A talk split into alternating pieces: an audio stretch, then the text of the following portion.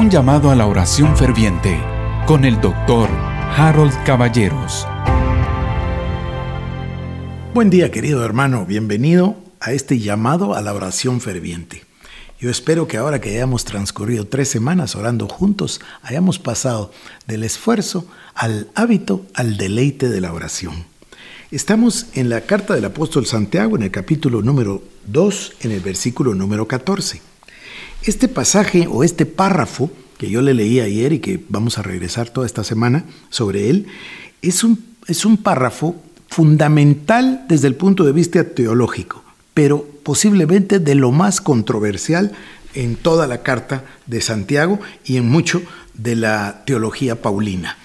Entonces, en primer lugar, debo decirle que la estructura del pasaje tiene las siguientes partes.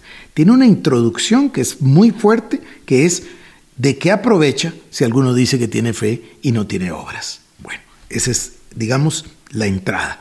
Luego hay una ilustración, igual que en el pasaje anterior, se recuerda que se, se ilustró de una ilustración sobre la vida, el rico, los pobres, etc. Bueno, aquí también hay una ilustración que tiene que ver con Abraham y que tiene que ver con Raab, la ramera.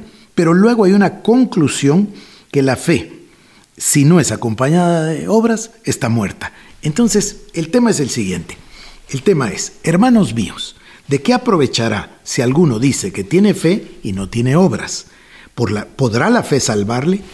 Ya le decía yo que refutábamos a Martín Lutero porque él tenía un problema inmenso con esta segunda parte. ¿Podrá la fe salvarle si no tiene obras? Él decía, solo la fe nos salva. Y tiene razón, y tampoco lo está contradiciendo Santiago. Santiago no está hablando aquí de la salvación, puesto que la entrada dice hermanos míos. Ya le está hablando a hermanos salvos. Pero les dice que la fe no aprovecha, más bien lo voy a leer, ¿de qué aprovecha si alguno dice que tiene fe y no tiene obras? Mire, Cecilia tiene un dicho que toda la vida ha mencionado y que a mí me parece impresionante. Ella dice, la salvación es gratuita, la salvación es por gracia, pero al instante después de la salvación te va toda la vida en ello. Yo creo que tiene razón.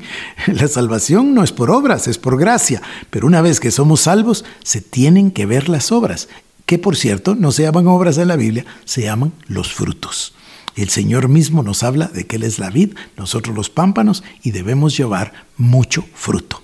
Entonces, ¿de qué sirve que alguien diga que tiene fe si en realidad su fe está sin obras? La fe sin obras, querido hermano, está muerta.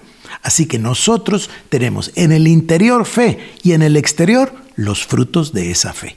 Bueno, querido hermano, ahora oremos.